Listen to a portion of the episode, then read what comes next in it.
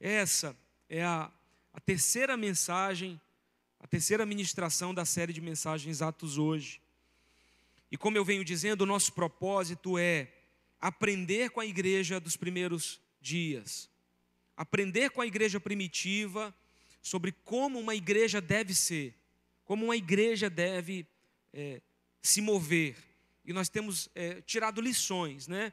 Primeira ministração, nós falamos sobre a importância de sermos cheios do Espírito Santo. Você precisa do Espírito Santo. Você precisa ser cheio do Espírito Santo. E falamos na segunda ministração sobre o poder da comunhão, sobre o fato de que nós não conseguimos sozinhos. Há momentos em que você vai precisar de alguém para vencer um desafio, e você nasceu para ser sociável, para se relacionar, para ter comunhão, para motivar alguém, para ser motivado por alguém. Então, nós nascemos para viver, para vivenciar esse poder da comunhão.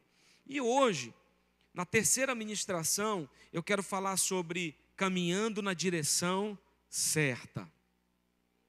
Eu espero realmente te abençoar nessa noite. Nós vamos falar sobre como Paulo mudou a direção, a rota da sua vida após conhecer Jesus. E foi realmente uma mudança radical. Né? Paulo encontra Jesus no caminho para Damasco, e ali a rota de vida, as ideias que ele tinha da vida, aquilo que ele planejava fazer em relação aos seus objetivos, muda tudo. Há um momento na Bíblia que Paulo chega a dizer: Eu tenho por perda todas as coisas pela, pela excelência né, do conhecimento de Cristo Jesus. Tudo que eu estudei, tudo que eu aprendi, tudo que eu ah, achei que sabia, então eu tenho isso por perda. Eu quero conhecer a Deus, quero me aprofundar em Jesus, eu quero saber mais sobre o Senhor. Tem muita gente vivendo sem direção não são pessoas apenas na direção errada, mas sem direção. Tá? Tem gente que acredita que está na direção certa. A gente vai observar isso, por exemplo, na vida de Paulo. Ele acreditava estar servindo a um propósito divino. Ele tinha uma convicção no seu coração, só que ele estava indo no rumo errado. E quando ele encontra Jesus, então ele, ele passa por uma mudança de rota e ele realmente conhece o caminho certo para a vida dele. Então tem gente que está no errado, mas acha que está no caminho certo, e tem gente realmente sem direção, sem propósito algum, sem objetivo, sem uma, uma razão clara para desenvolver a sua vida. E é importante dizer que mesmo na direção certa, não é? Por mais que você esteja vivendo é, na direção correta e no centro da vontade de Deus, eu quero te dizer uma coisa: tem desafio. Tá? Muitas vezes a gente acha, porque está buscando viver no centro da vontade de Deus, a vida não vai ter desafio. Eu vou botar até outra palavra, não vai ter problema, né? não vai acontecer nada. Por que, que isso está acontecendo na minha vida? Será que Deus não está me ouvindo? Né? Por que, que eu estou passando por essa situação? Mas eu quero te relembrar que os discípulos estavam seguindo Jesus, entraram no barco com Jesus, e mesmo assim a tempestade veio sobre o barco. Só que Jesus estava no barco. Então Jesus se levanta e dá uma ordem, o mar se acalma, os ventos se acalmam e a bonança vem, e aqueles discípulos são guardados porque estavam seguindo Jesus. Porque, meus irmãos, com Jesus, você vai ter paz, você vai ter poder de Deus se manifestando na sua vida e você vai ter provisão de Deus se manifestando também na sua casa. Porque no centro da vontade de Deus você vai encontrar o favor de Deus. Você vai encontrar essa graça de Deus, você vai encontrar o respaldo de Deus, a, a proteção, você vai encontrar essa direção. Agora, é claro, desafios vão surgir, mas Jesus está no barco. Você pode dizer glória a Deus por isso? Jesus está no barco, Jesus está guiando, está direcionando. E eu tenho realmente pensado sobre isso, porque nós vivemos no meio de uma geração de muitos cristãos perdidos, de muitos cristãos sem, sem uma direção clara para as suas vidas, não é? Acreditando em tudo que, que dizem. Outro dia eu recebi no meu celular um, um, um bannerzinho, uma foto, dizendo assim, é, sobre o Detran, né? A partir de agora, todos que forem vistos no seu carro dirigindo ou na sua moto sem máscara serão multados. Isso veio para o meu celular. Né? Você sabe o que eu fiz na mesma hora? Eu consultei o site do Detran para saber se era verdade. E tinha lá uma mensagem dizendo que era fake news. Mas alguém me passou a mensagem. Por que, que se alguém me passou para me enganar? Não, porque acreditou nela. Porque não parou para pensar, será que isso é verdade? Porque se ele tivesse feito o mesmo que eu fiz, ele não teria repassado para mim. É mentira. Nós vivemos numa época de falsas notícias, de notícias inventadas, forjadas. Nós precisamos ter cuidado com aquilo que absorvemos. Eu já disse para vocês que nós temos é, as, as crianças de hoje, num dia, com o celular na mão, elas têm mais informações do que um rei da Idade Média tinha durante todo o seu reinado. Olha que coisa extraordinária. Um dia. E essas informações, tudo que nós estamos recebendo, mais está nos confundindo do que nos norteando. E você precisa de um norte, irmão. Você não pode pegar um barco em Belém dizendo assim: eu vou para o Japão. Estou saindo, hein? Sem um, um sistema de GPS, né? de bússola, de, de, de algo que te direcione. Ah, eu vou deixar o vento soprar. Para onde o barco for, eu chego no Japão. Não funciona assim. Você precisa saber para onde você está indo.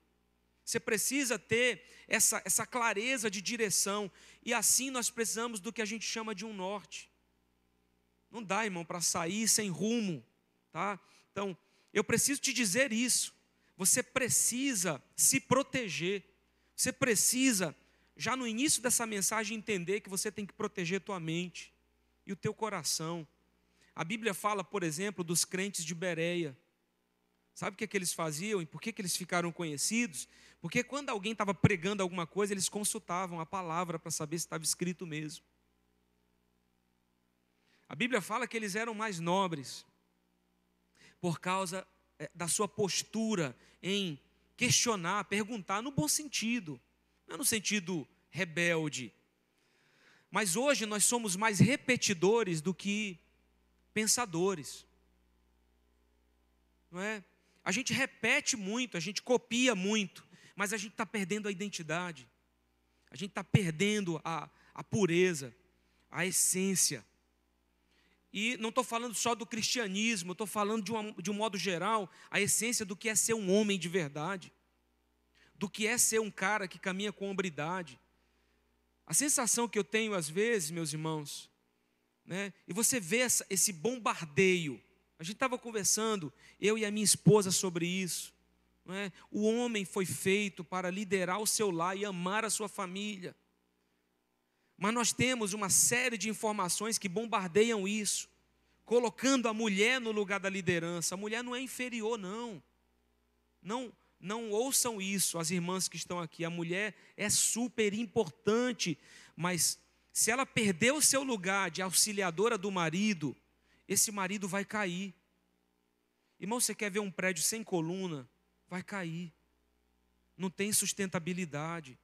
E a esposa, com a sua sabedoria, ela pode ser essa construtora na sua casa, essa edificadora. Então, não seja esse barco sem rumo, sem bússola, sem norte. Não.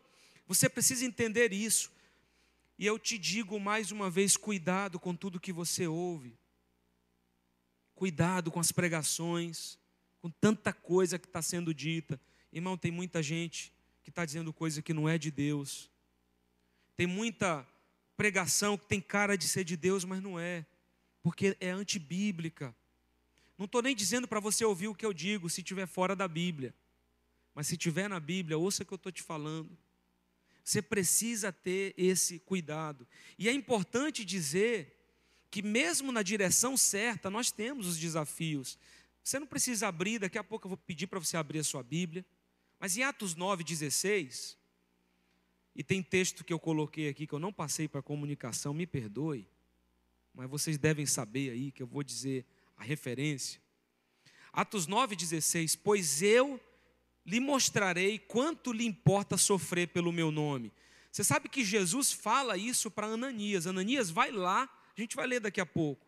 Porque Paulo é um escolhido meu e eu vou mostrar para ele como ele deve sofrer por causa do meu nome. Você acha que Jesus amava Paulo? Claro que amava, profundamente. Mas Jesus escolheu Paulo para que ele também sofresse por causa do evangelho. Então, não classifica o teu nível de desafio ou de problema com o nível de amor que Deus tem por você, porque as coisas aí não são proporcionais. Porque se Paulo fosse classificar o nível de amor de Deus por ele, irmão, ele seria o cara menos amado do universo. O cara sofreu naufrágios, foi açoitado, mordido por víbora, a sua necessidade de né, tantos níveis. Imagina se ele fosse classificar esse amor de Deus por causa do tratamento que ele recebeu. Mas não é assim que funciona. Se você está passando por desafios na tua vida, também não significa que você está no caminho errado. Apenas são desafios que nós temos que enfrentar para viver aquilo que Deus planejou para as nossas vidas. E por melhor que seja a vida de alguém, nunca será perfeita. Você não tem a possibilidade de viver uma vida sem desafio. Você não tem a possibilidade de viver uma vida assim, não tem. Você vai passar por momentos assim. E também é importante dizer que para caminharmos na direção certa, nós precisamos do Espírito Santo. João 16, 13 diz: Quando vier, porém, o Espírito da verdade, ele vos guiará a toda a verdade. Porque não falará por si mesmo, mas dirá tudo o que tiver ouvido e vos anunciará as coisas que ainda hão de vir. O Espírito de Deus é aquele que vai te guiar, é aquele que vai te mostrar o caminho certo a ser seguido. Você pode dizer, Espírito Santo, me ajuda. Né, eu tenho que fazer isso. Esse é o caminho, essa é a estratégia. Irmãos, Talvez eu já tenha te contado que há uns anos atrás, eu não me lembro exatamente, talvez uns seis, sete anos, eu estava orando em casa e eu falei para Deus: Deus, será que esses problemas que eu tenho, problema de pastor, né, de igreja, isso acontece só comigo? Ou tem outra pessoa no universo vivendo a mesma coisa que eu? E eu tomei uma decisão, eu tracei uma rota de uma viagem por quatro ou cinco estados do Brasil visitando igrejas que eu considerava igrejas exemplo e relevantes para a minha vida. Eu falei, eu vou até essas igrejas, não avisei que eu estava indo, não foi no meio de uma conferência, eu queria ver a vida normal da igreja. E aí, acho que o primeiro estado para onde eu fui foi Minas Gerais. Visitei a Igreja Batista Central. Eu já tinha visitado a Igreja Batista da Lagoinha, né? De lá fui para o Rio de Janeiro, eu passei por Brasília, visitei a comunidade da fé, a comunidade das nações, a terceira igreja batista de Brasília. Então eu visitei várias igrejas, em todas elas eu sentava com o pastor e fazia essas perguntas. Paz, eu estou aqui por um motivo. Eu quero saber se o que eu estou passando é só eu mesmo.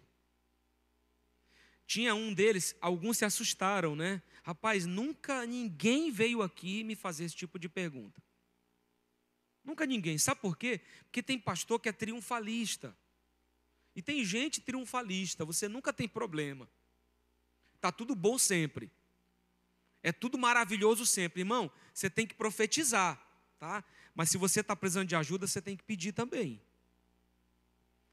Alguém já me ligou e disse assim, Pastor Heber, como é que está aí a sua igreja? É, o povo está vindo para o culto. Eu estou te perguntando porque eu sei que você não é triunfalista, então eu sei que você vai ser sincero. Porque aqui na minha igreja, o pessoal está com medo de um jeito que não vem, não. Eu falei: olha, irmão, aqui está do mesmo jeito. O pessoal ainda não está vindo mesmo para os cultos, não estão ainda vindo realmente para a igreja. Você está enfrentando isso, eu também. E eu passei por esses lugares, e em todos eles eu disse: Olha, eu estou passando por isso, isso e isso. Lá em Castanhal, no Pará. Vocês passam por isso aqui também? Me fala um pouco a experiência de vocês. E todos eles compartilharam abriram o coração comigo e oraram por mim no final. Me abençoaram. Irmão, como aquela viagem ministrou o meu coração. Como eu pude entender e perceber, própria palavra de Deus diz isso, que aquilo que a gente passa, outros irmãos nossos em outras partes do mundo estão passando também. Mas nós podemos vencer em Cristo Jesus. Porque Jesus também disse: no mundo nós passaríamos por pressões assim, mas que com bom ânimo nós venceríamos o mundo, porque ele venceu. Você precisa ser guiado pelo Espírito de Deus. Eu não sei se você já fez um curso de coaching, né? Isso aí é uma coisa que está muito forte. E você vê livro para todo lado de autoajuda, de coaching. Eu não estou julgando o que você fez. Ouça o que eu tenho para dizer. Talvez isso tenha te abençoado. Talvez tenha te, te ajudado a entender algumas coisas. Pode ter sido bênção para a tua vida. Mas eu quero te falar que no final das contas, irmão, no final de tudo, você vai entender que isso não é suficiente. Você vai precisar de Jesus. Coach não vai te dar tudo o que você precisa, todas as estratégias, o ânimo, não. Olha, vem você volta desse curso de coaching. É, cuspindo fogo e mastigando prego. Mas se você não tiver Jesus, o desânimo vai bater a tua porta outra vez. O cansaço vai bater na tua porta de novo e o coach não vai te dar todas as respostas que você precisa, mas a palavra de Deus tem todas as respostas que você precisa. Jesus tem tudo o que você precisa. O Espírito Santo vai te guiar em tudo é a sabedoria plena, mais pura, mais completa que nós precisamos, é a sabedoria do alto, de Deus. Então faz lá o teu curso de coaching, vai. Retenha o que for bom para a tua vida. Mas não acho que isso é solução para tudo, não, porque não é. A ciência e os pensadores, as pessoas estão tentando criar uma rota para a felicidade que exclui Deus, que exclui a fé, que exclui o sobrenatural de Deus. E está começando a focar isso no que é humano, só na humanidade. Irmão, o ser humano é fantástico, foi criado por Deus. O nosso corpo, a nossa mente, nenhum computador no universo se compara a, ao funcionamento de um cérebro humano, criado por Deus. Mas, como eu bem disse, somos criados por Deus, precisamos do Criador. Precisamos de Deus, precisamos de Jesus, precisamos do Espírito Santo. Paulo estava fazendo alguma coisa, não é? Ele estava lutando pelo, pelo que acreditava, mas há pessoas que não estão lutando por coisa alguma. Eu não sei o que é pior: se é você estar tá lutando pelo que está errado ou se você não está lutando por nada. Porque os dois caminhos não vai te trazer um bom resultado. Nos dois caminhos você não vai ter boas consequências. Como estar em alguma direção sem ter um alvo ou um objetivo. Eu sei, né? É, é o texto que me vem à mente quando Paulo diz: esquecendo-me das coisas que ficam para trás, eu prossigo para o alvo, para o prêmio da soberana vocação de Deus em Cristo Jesus. E nós vamos ver é, no próximo texto agora, e aí eu vou pedir que você abra a sua Bíblia em Atos 9 versículo 1.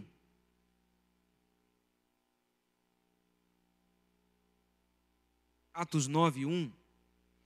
Nós vamos ver com mais clareza ainda sobre isso que nós estamos compartilhando hoje, caminhando no, no, na direção certa, né? A nossa terceira mensagem da, da série de mensagens Atos hoje.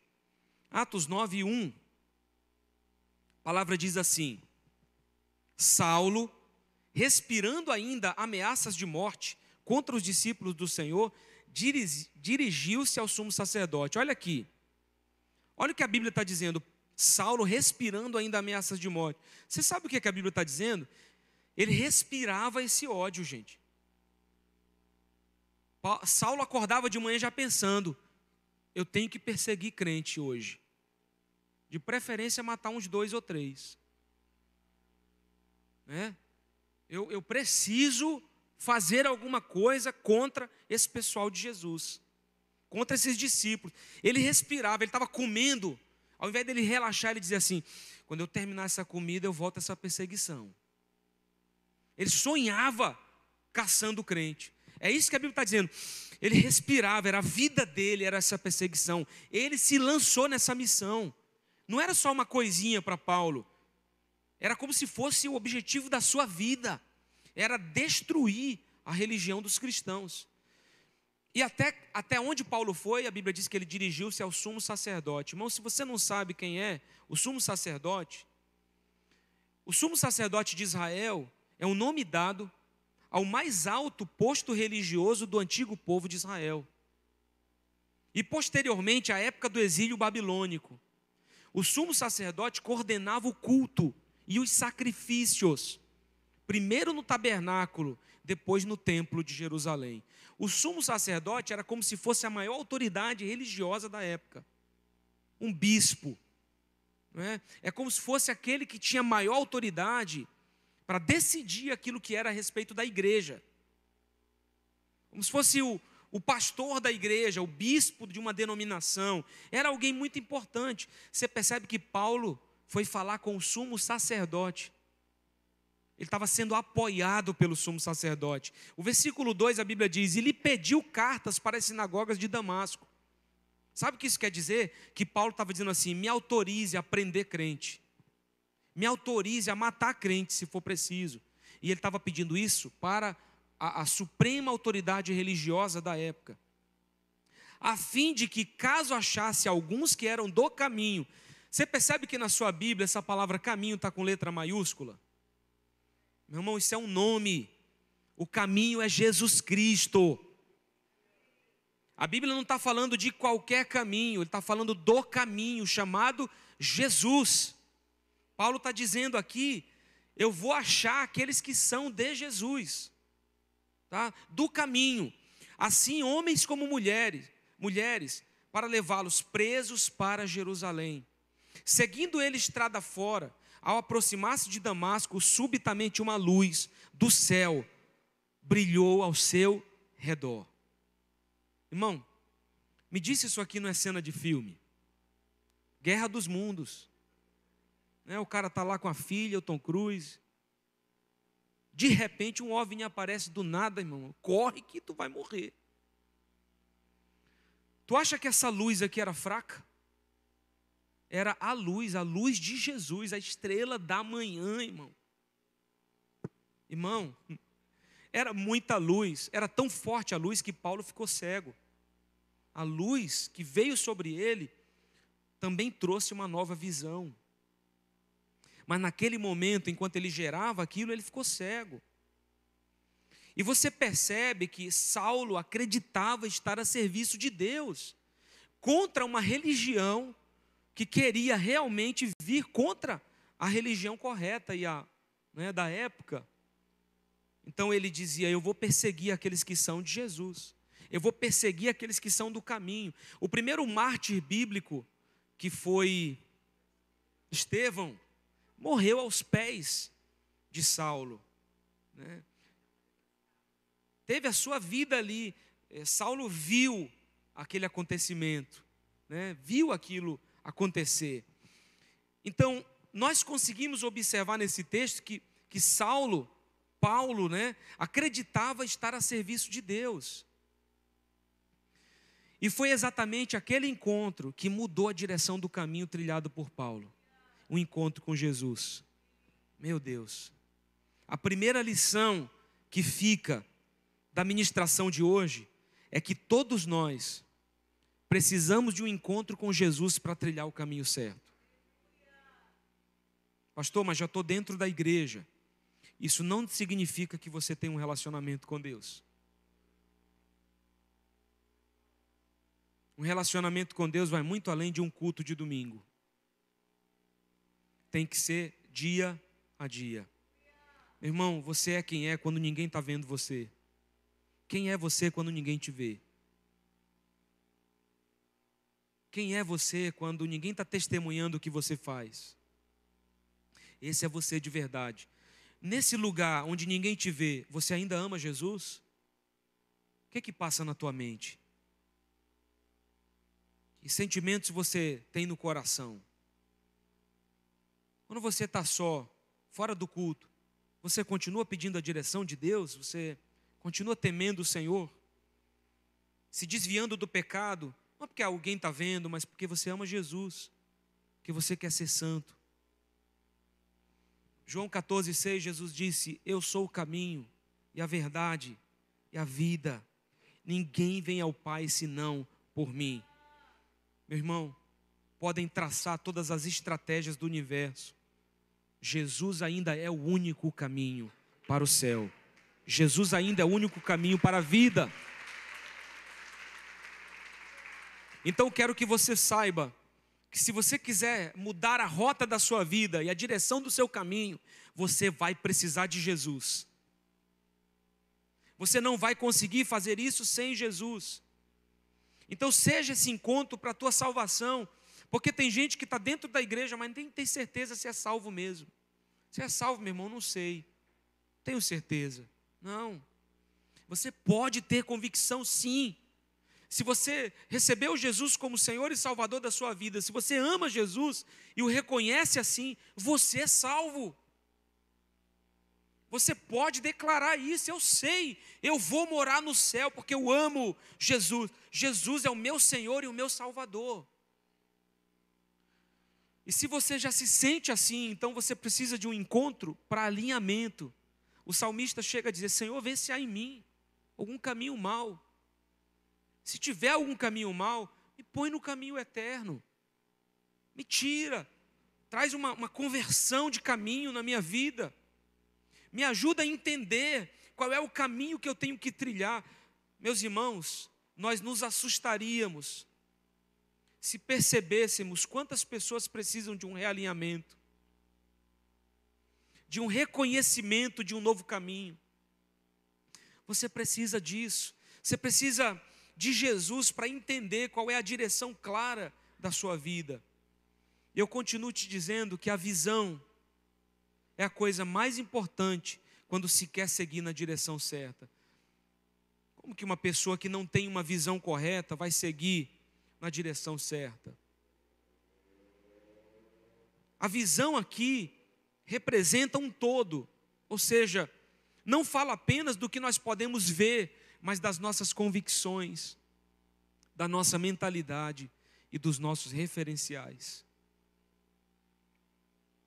Eu digo para você, não acho que eu sei tudo, eu sei que eu tenho muito para aprender, eu sei que eu tenho muito para absorver, do que Deus tem para me ensinar, porque eu entendo que na minha vida começou uma boa obra, que há de ser completada quando Jesus voltar.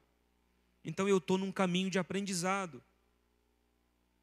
eu estou num caminho de crescimento. Não acha que você sabe demais, não, porque encher alguém que já está cheio é mais difícil, irmão. Você quer receber algo novo de Deus, você vai precisar esvaziar alguma coisa. Você acha que sabe muito? Você vai precisar se submeter e dizer: Deus, eu quero saber o que o Senhor tem para a minha vida, eu quero ter o teu conhecimento para a minha vida. Paulo fez isso. Eu não, eu não engulo mais tudo que eu ouço, meus irmãos. Antigamente, qualquer coisa que me dissessem, eu levava totalmente em consideração. Nós temos profecias bíblicas dizendo que nos últimos dias até os escolhidos poderiam ser enganados. Até aqueles que né, estão nessa posição diante de Deus, porque absorvem tudo que dizem, irmão, por favor, conheça a palavra, conheça a Bíblia, ela vai te dar o norte que você precisa, ela vai te trazer a mentalidade, as convicções.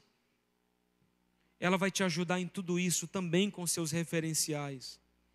Porque você nunca irá obter bons resultados fazendo a coisa errada.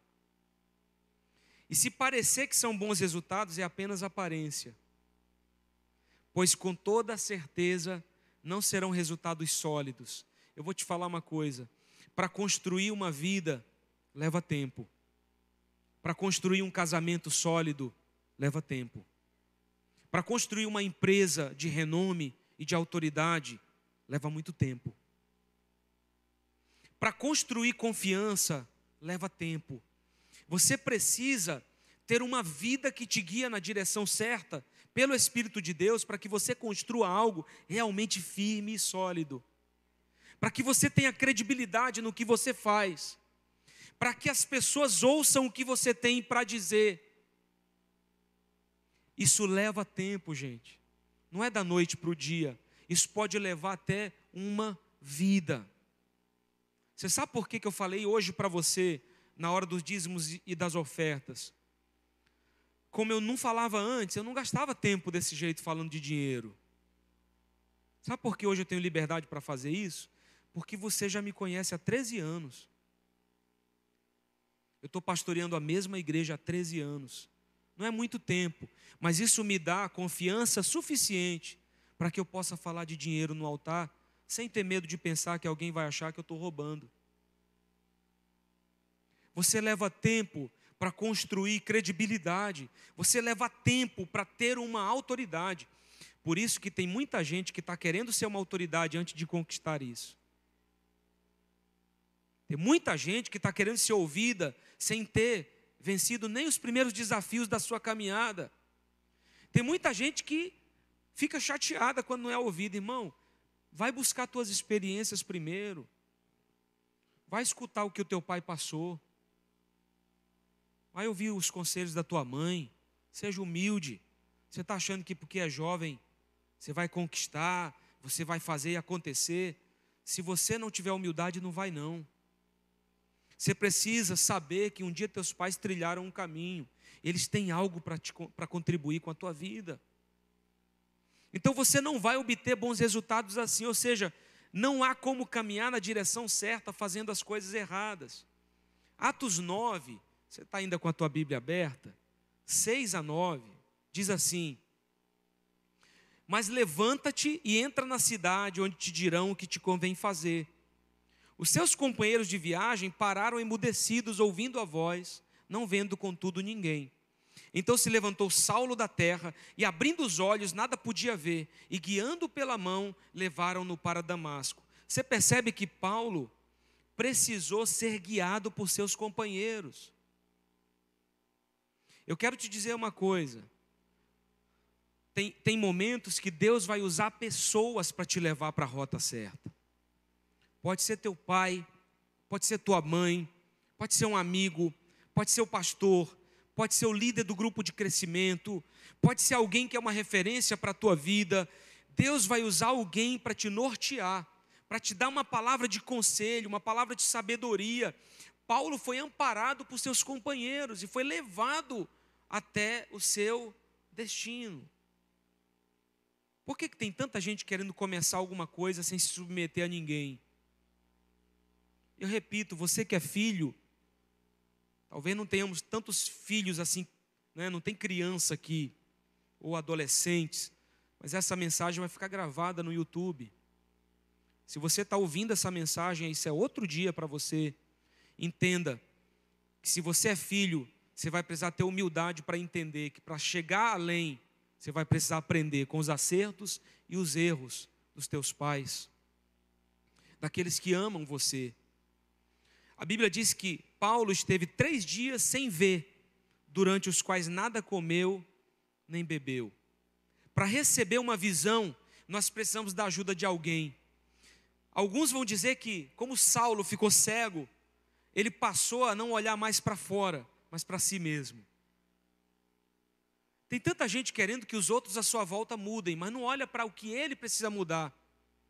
Aí você quer ter o melhor marido do mundo, mas você não demonstra amor por ele. Você não o serve. Você é uma esposa que só reclama, aí você quer que teu marido mude?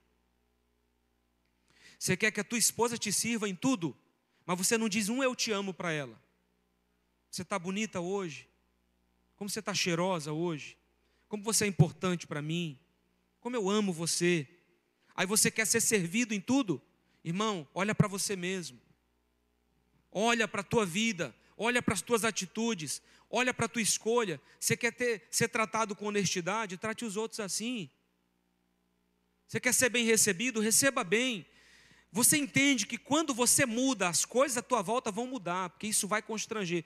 Esse meu filho, esse menino era desobediente, me dava resposta em tudo. Agora o menino diz que me ama, o menino me serve. Eu peço uma coisa, ele faz sorrindo. Peraí, esse negócio de Jesus funciona, rapaz. O menino dizendo que está indo para a igreja. Então, tá, tem uma lavagem cerebral gospel acontecendo lá no culto. Que é isso, rapaz? Que estão passando para esse menino? Eu quero esse negócio de Jesus na minha vida. Se está mudando meu filho, eu preciso disso aí. Sabe por quê? Porque quando você muda, você impacta a vida dos outros. Quando uma mudança acontece dentro de você, não é só para você, mas ela vai impactar a vida de mais alguém. Então para de cobrar mudança em todo mundo. Para de criticar todo mundo. Olha para você. Olha para você, para as tuas escolhas. Paulo, eu acredito, fez isso. Eu, eu não tenho detalhes desses três dias. Mas eu penso em Paulo naquele lugar escuro, né? Não conseguia ver, pensando Rapaz, eu estava perseguindo Jesus. E não é que Jesus é, verdade, é verdadeiro. Isso que esse pessoal está pregando do caminho é mesmo de verdade. Mas espera aí, tudo que eu aprendi, né? E tudo que eu, que, eu, que eu aprendi, tudo que eu tenho visto com o sumo sacerdote, com essa religião que eu acreditava que era, espera aí, imagina essa bomba dentro dele, irmão. Ele não comeu nem bebeu, ele, ele ficou profundo ali nos seus pensamentos. Espera aí, eu estou perseguindo o crente, mas espera aí, Jesus é de verdade. Se Jesus é de verdade, então eu quero Jesus. Então eu estava perseguindo, mas agora eu tenho que pregar a verdade, porque eu tenho um compromisso com a verdade. Eu achei que estava fazendo o que era certo, mas não estava. Então eu preciso mudar. Se você parar para olhar para você mesmo, o que, que você vai encontrar que precisa de um norteamento, de um alinhamento. É impossível ser bem-sucedido sem algo, em algo, sem a ajuda ou a mentoria de alguém. Seus mentores, líderes, pastores, pais, pessoas que te amam. Entenda, você vai encontrar esse caminho se você se colocar nessa postura certa. Atos 9, a partir do versículo 10, diz assim: Ora, havia em Damasco um discípulo chamado Ananias, e para resumir, Ananias diz assim: né, Mas Senhor, Saulo é perseguidor de cristãos, o senhor quer que eu vá até ele? E o Senhor fala para Ananias: Ananias, Saulo agora é um escolhido, um instrumento meu, vai até ele. Não vai acontecer nada contigo, não, vai de boa tá? porque eu vou mostrar para Saulo como ele deve sofrer pelo meu nome. E Ananias, a Bíblia diz, impõe as mãos sobre Saulo e as escamas, ele se levanta, as escamas caem dos seus olhos, ele volta a ver. Ele, como estava faminto, três dias sem comer nem beber, então ele é alimentado. A Bíblia diz que depois, no versículo 19, de ter sido alimentado, sentiu-se fortalecido então permaneceu em Damasco alguns dias com os discípulos. Ananias trouxe para Saulo uma nova visão, o alimentou. Ananias sabia dos planos de Deus para a vida de Saulo, porque Deus havia falado com ele. Quando nós caminhamos assim, não recebemos apenas visão e alimento, mas também recebemos proteção e direção. Quando você tem um pastor, quando você tem uma referência, quando você tem alguém que é importante para você, você está protegido, porque essa pessoa vai te guardar de coisas que não são para a tua vida. Atos 9, 23 diz: Decorridos muitos dias, os judeus deliberaram entre si tirar a vida de, de Saulo. Eles queriam matar Saulo. Eles tinham medo, eles achavam que podiam estar sendo enganados, que podiam cair numa armadilha. Porém, o plano deles chegou ao conhecimento de Saulo. Dia e noite guardavam também as portas para o matarem. Vamos matar Saulo. Esse cara está nos enganando, ele não é crente coisa nenhuma, vamos matar ele. Mas os seus discípulos tomaram-no de noite, colocando num cesto, desceram-no pela muralha.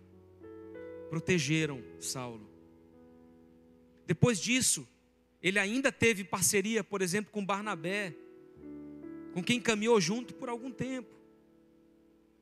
Diante de tudo isso, como eu posso achar que posso desenvolver uma visão sozinho e ainda trilhar um caminho sozinho? Você não pode, você precisa de pessoas com você. Você precisa de referência. Permita que as necessárias mudanças aconteçam na sua vida, se abra para isso. Se permita ser alinhado por Deus. E essa é uma das chaves mais fortes para a tua vida nessa palavra. Números 13, 6 diz que a Oséias, filho de Num, Moisés chamou Josué. Oséias significa salvo. Josué, no hebraico, no original, significa Deus é a minha salvação. Você sabe que certas pessoas na Bíblia, quando elas tiveram um encontro com Jesus, isso impactou de tal maneira suas vidas que o nome delas foi mudado. Jacó passou a se chamar Israel, Saulo passou a se chamar Paulo, é, Abrão passou a se chamar Abraão, Sarai passou a se chamar Sara. Depois que Deus fez um milagre, de tal forma que na velhice eles tiveram Isaac, sem poder mais humanamente ter filhos, tiveram Isaac. Aquilo foi tão forte que houve uma mudança no nome. E seguindo a, a prática hebreia, né, de mudar o nome a fim de ratificar a mudança de posição ou destino. Moisés, influenciado pelo Espírito de Deus, muda o nome do primogênito da tribo de Efraim para Yehoshua. Com a mudança do nome, altera-se também a função e a responsabilidade dele diante de Deus e do povo. Isso também aconteceu, como eu falei, Saulo. Você sabe que Saulo significa? Muito desejado que teve seu nome mudado para Paulo. Sabe o que Paulo significa do latim? Paulus, pequeno ou baixinho, baixo. É como se Deus estivesse dizendo: Paulo, você era o cara, você era o perseguidor, você achava que sabia tudo. Eu vou te mostrar agora que você, para me conhecer, tem que descer. Você tem que ser menor, você tem que se humilhar. Eu vou te mostrar como é importante você sofrer por causa do meu nome. Essas mudanças, meus irmãos, acontecem por causa de uma rota. Agora, escuta isso. Não foi a mudança do nome que trouxe a mudança de postura, mas a mudança da postura que exigiu um novo nome, que demonstrasse quem ele havia se tornado. Você já ouviu aquela frase: dê poder para alguém, você vai saber quem ele é. Pessoas que são humildes, quando recebem títulos de autoridade, elas vão amar ainda mais os outros com o poder que têm. Mas pessoas que não são, quando são colocadas em posição de grande autoridade, não terão dificuldade em humilhar alguém, porque vão se achar melhores do que os outros. Não é o nome que muda a postura, é a postura que muda o nome. Não queira ser alguém porque você tem um título nobre, mas seja alguém além de qualquer título. Agora o título muda.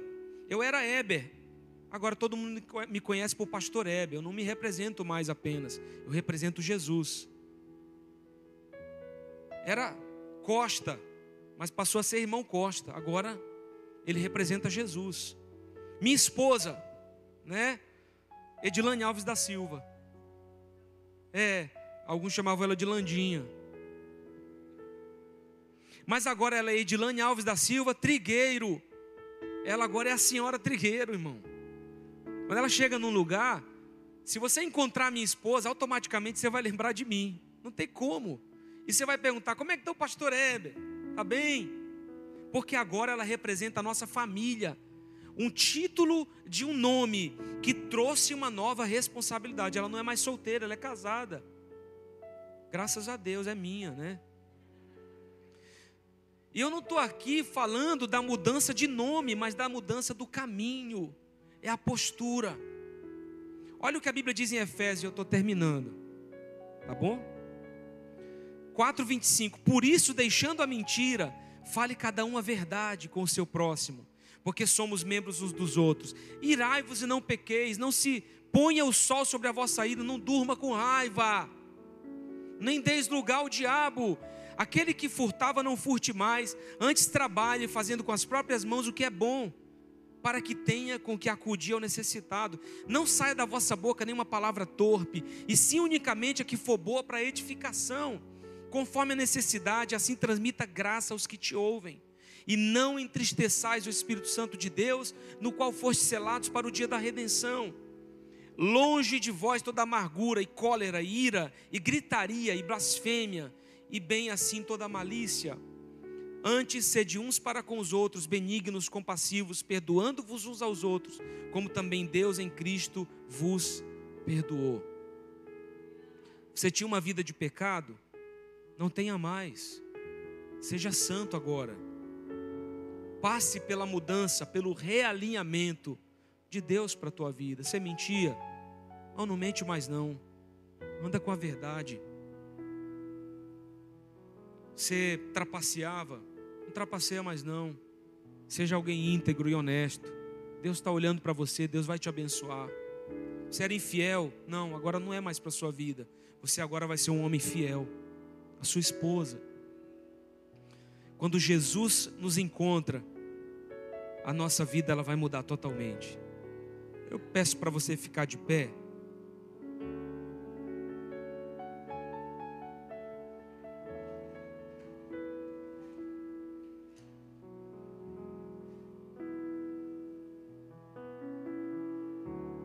E a última chave que eu tenho para você é: siga em frente. Filipenses 3,12, a Bíblia diz assim: é o texto que eu falei de Paulo. Não que eu tenha já recebido, ou tenha obtido a perfeição. Olha o que Paulo está dizendo, irmão, presta atenção nisso. Eu não sou perfeito, é o que ele está dizendo. Eu também não tenho tudo, né? eu estou ainda conquistando e eu já cometi erros, eu não sou perfeito. Mas ele diz assim: Mas eu prossigo para conquistar aquilo para o que também fui conquistado por Cristo Jesus. Irmãos, quanto a mim, não julgo havê-lo alcançado, mas uma coisa faço, esquecendo-me das coisas que para trás ficam e avançando para as que diante de mim estão, eu prossigo para o alvo. Um dia eu e você vamos poder dizer, como Paulo disse: Eu combati o bom combate, completei a carreira, terminei a fé. Nós não vamos só começar bem, nós vamos terminar bem, em nome de Jesus. Nossa família vai terminar bem, em nome de Jesus. Tudo vai acabar bem, meus irmãos, se nós temos Jesus. Ele diz: Eu prossigo. Aí olha o que Paulo diz: Todos, pois que somos perfeitos. Que coisa estranha, né? Primeiro ele diz: Olha, não que eu seja perfeito, eu não sou. Mas aqui ele diz: Para todos nós que somos perfeitos. Por isso que você tem que estudar a Bíblia. O que Paulo está dizendo é, não é sobre perfeição. No original, ele está dizendo para todos nós que servimos a Deus, para todos nós que tememos o Senhor, para todos nós que estamos no caminho de Deus, tenhamos este sentimento. E se porventura vocês pensam de outra forma, também isso vai esclarecer para vocês. Todavia, escuta essa chave de Deus para você. Todavia, andemos de acordo com o que já alcançamos. Irmão Paulo é fantástico.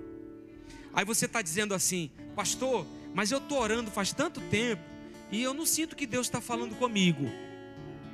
Né? Parece que Deus está calado. Irmão, se você tem essa sensação, sabe o que você faz? Continue obedecendo ao que Jesus te falou na última vez que ele falou com você. Continue caminhando diante daquilo que você já alcançou diante daquilo que Deus já te deu, diante da direção que você já recebeu. Não tem uma direção nova? Permanece nessa, irmão, que você está. Foi Deus que te deu ela, Deus está te abençoando nela. Vá em frente, siga em frente, o Senhor é contigo, né?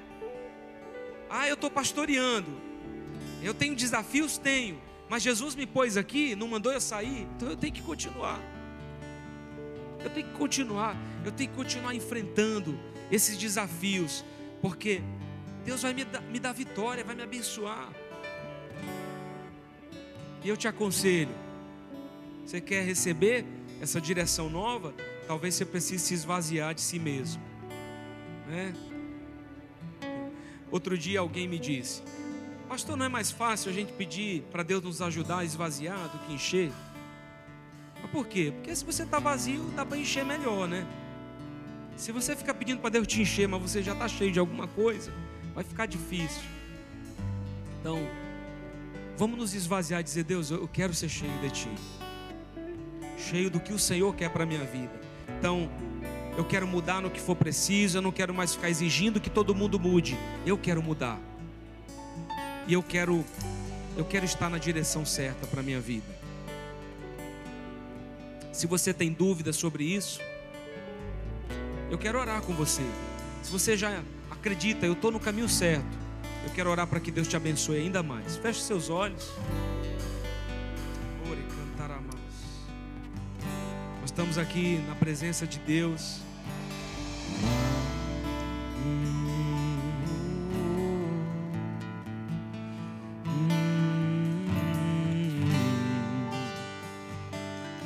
Bem-vindo, Espírito Santo.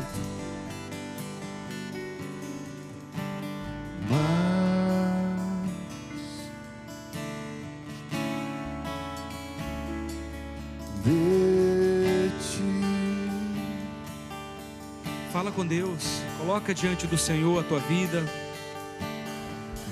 Se você tem dúvida sobre a tua direção, direção do teu caminho, fala isso para Deus agora. Você precisa de mais clareza no que você deve fazer. Pede isso ao Espírito Santo agora.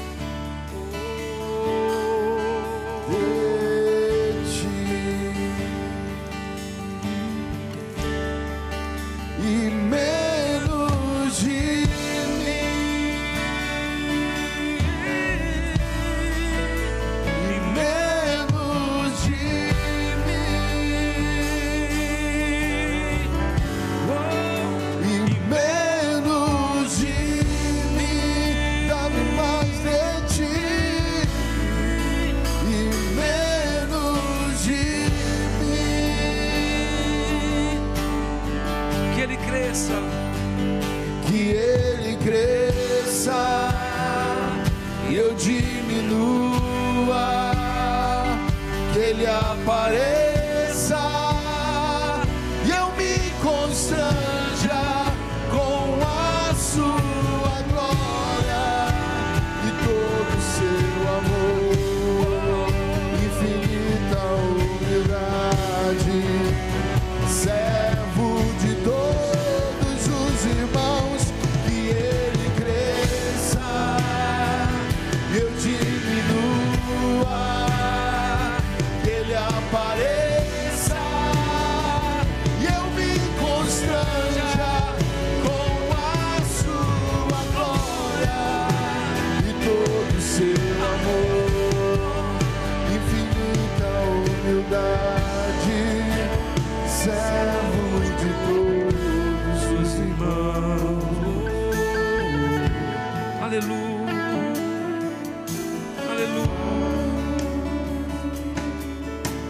Nós cremos na tua palavra e cremos que a direção certa vem de ti. O homem tem os seus planos, ele faz os seus planos, mas a resposta certa vem dos lábios do Senhor. A direção certa, o caminho certo, as escolhas certas, isso vem do Senhor. Essa palavra, Pai, diz que o Espírito Santo é o nosso guia, ele nos direcionará à verdade e àquilo que há de acontecer, que há de vir. Nós queremos andar nessa verdade. Nós queremos andar não em qualquer caminho, mas no caminho. E tu, Senhor Jesus, és o caminho, a verdade e a vida. Nós queremos andar nesse caminho por toda a nossa vida.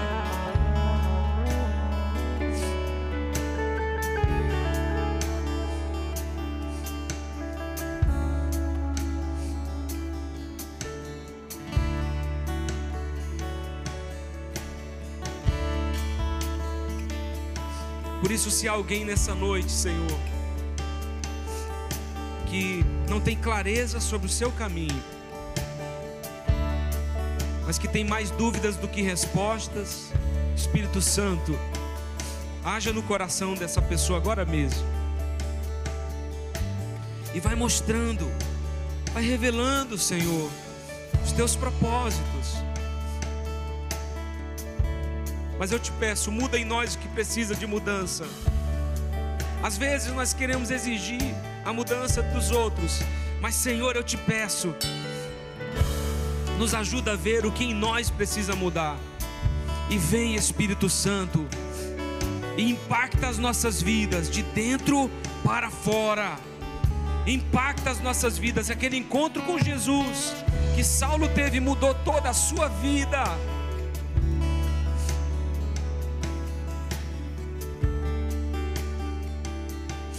mudou tudo, Senhor, mudou a sua direção.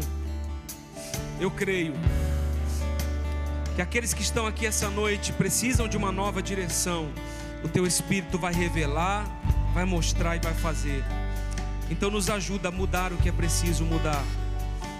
Porque aquilo que o Senhor fizer em nós, o Senhor vai fazer também através de nós. Você pode pôr a mão no teu coração. Oh, Jesus. Meu irmão, receba sobre a tua vida em nome de Jesus. Receba de Deus. Receba, receba sobre a tua vida uma nova direção. A direção certa. E se você está na direção certa, receba a clareza de que o que você está fazendo você tem que continuar. Persevera, não desista. O melhor de Deus ainda está por vir. O melhor de Deus ainda vem. Nós cremos, Senhor. Renova as nossas forças, porque nós não vamos desistir, nós vamos perseverar e nós vamos viver o melhor do Senhor. Como igreja, como família, em nome de Jesus, Pai, eu oro para que essa semana seja uma semana abençoada, cheia da tua presença, cheia da tua graça, da tua provisão, da tua bondade. Conduza os meus irmãos na tua paz, alegria, na bênção do Senhor. Em nome de Jesus, em nome de Jesus, e que essa palavra frutifique na vida de cada um deles. Eu te peço em nome de Jesus. Amém. Amém. E amém.